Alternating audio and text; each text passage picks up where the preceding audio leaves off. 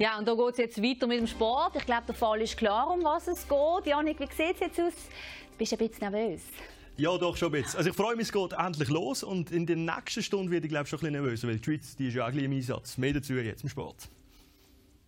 Sportnews, präsentiert vom neuen Opel Mokka E. Erlebnis pur nur beim Emil Frey Basel Dreispitz.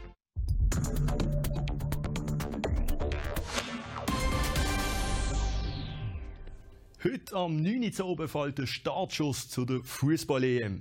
Schon im zweiten Spiel von dieser Endrunde steht den Mann die Schweiz im Einsatz. Die Nazi trifft auf den vermeintlichen Underdog Wales.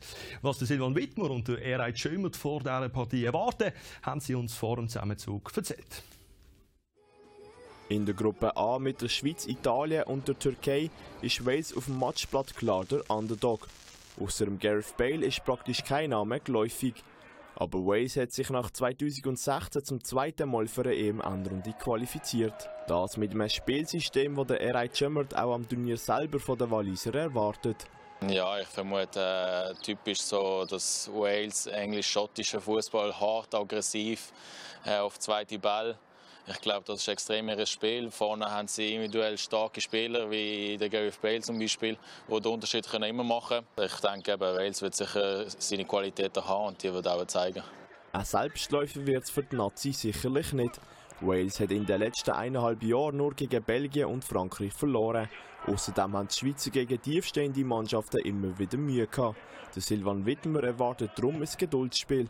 Ich denke, sie schauen in erster Linie mal dass der Laden hinten dicht bleibt. Und, und sicher, dort werden wir sicher viel Ballbesitz haben, gehe ich davon aus. Ähm, ja, wird schwierig sein, die zu knacken. Ähm, aber ja, wir haben, äh, wir haben äh, vorne gute, gute Leute, wir haben äh, immer Chancen rausgespielt gegen jeden Gegner. Und äh, ja, da muss man vielleicht auch mal ein bisschen geduldig sein. Und irgendwann kann man an das Schloss schon knacken. Weil die Schweizer Nazi in die Achtelfinals vorstoßen, ist das Knacken vom walisischen Bollwerk unausweichlich.